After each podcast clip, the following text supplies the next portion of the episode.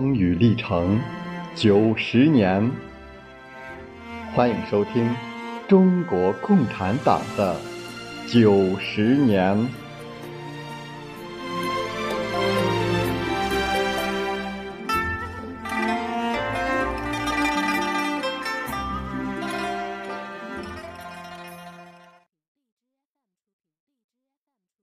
一九二一年三月。李大钊著文公开呼吁创建工人阶级政党。他指出，中国现在几无一个真能表现民众势力的团体。西派的朋友若能成立一个强固精密的组织，并注意促进其分子之团体的训练，那么中国彻底的大改革或者有所托付。一九二一年六月初，共产国际代表马林和共产国际远东书记处代表尼克尔斯基先后到达上海，并与上海的共产党早期组织成员李达、李汉俊建立了联系。李达回忆说：“经过交谈，他们建议我们应当及早召开全国代表大会，宣告党的成立。于是由我发信给各地党小组。”各派代表二人到上海开会。据当时一份档案记载，代表大会定于六月二十号召开。可是，来自北京、汉口、广州、长沙、济南和日本的代表，直到七月二十三日才到达上海。于是，代表大会开幕了。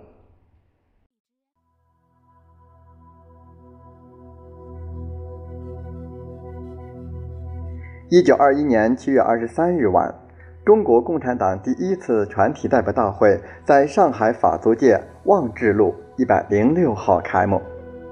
国内各地的党组织和旅日的党组织共派出十三名代表出席大会，他们代表着全国的五十多名党员。这些代表是上海的李达、李汉俊，北京的张国焘、刘仁静，长沙的毛泽东、何叔衡。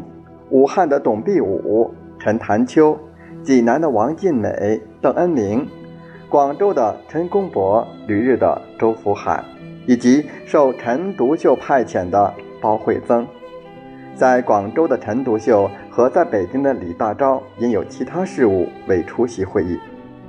出席党的一大的上述人员平均年龄为二十八岁。共产国际代表马林和尼克尔斯基出席了这次大会。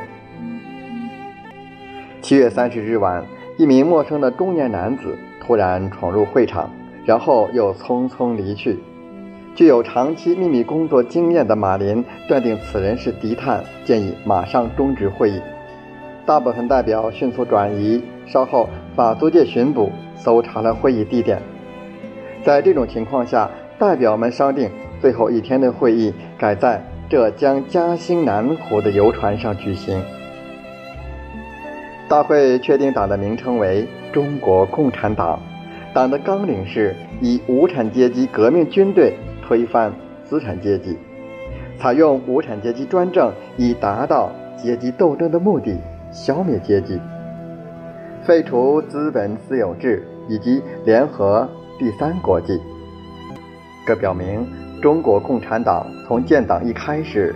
就旗帜鲜明地把社会主义和共产主义规定为自己的奋斗目标，并且坚持用革命的手段来实现这个目标，从而从崇拜资产阶级民主制度、主张走议会道路的第二国际社会民主主义划清了原则界限。大会虽然也主张与其他政党合作，反对共同的敌人及军阀。但并没有制定出党在民主革命阶段的明确纲领。出生的中国共产党对中国的国情还了解和研究的不多，对中国这种资本主义发展还很微弱、严重的遭受外国帝国主义压迫的半殖民地半封建的社会条件下，是否能够立刻直接实行社会主义革命，需要经过什么样的步骤才能够最后实现社会主义、共产主义？还不可能认识清楚。大会在讨论党的实际工作时，因为党员少，关于组织农民和军队的问题成了悬案，决定集中精力组织工厂工人。大会通过的党的第一个决议规定，党在当前的基本任务是成立产业工会，党应在工会里灌输阶级斗争的精神。要派党员到工会当中去工作，这说明党在成立时就十分注重同本阶级建立密切的联系。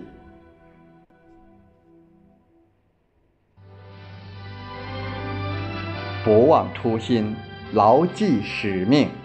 欢迎继续收听中国共产党的九十年。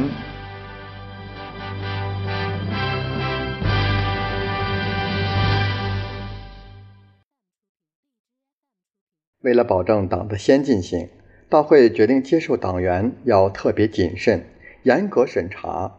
鉴于当时的党几乎完全由知识分子组成，大会决定要特别注意组织工人，以共产主义精神来教育他们。大会通过的纲领还规定，申请入党的人不得具有非共产主义的思想倾向，他们在入党之前。必须断绝同反对我党纲领之任何党派的关系。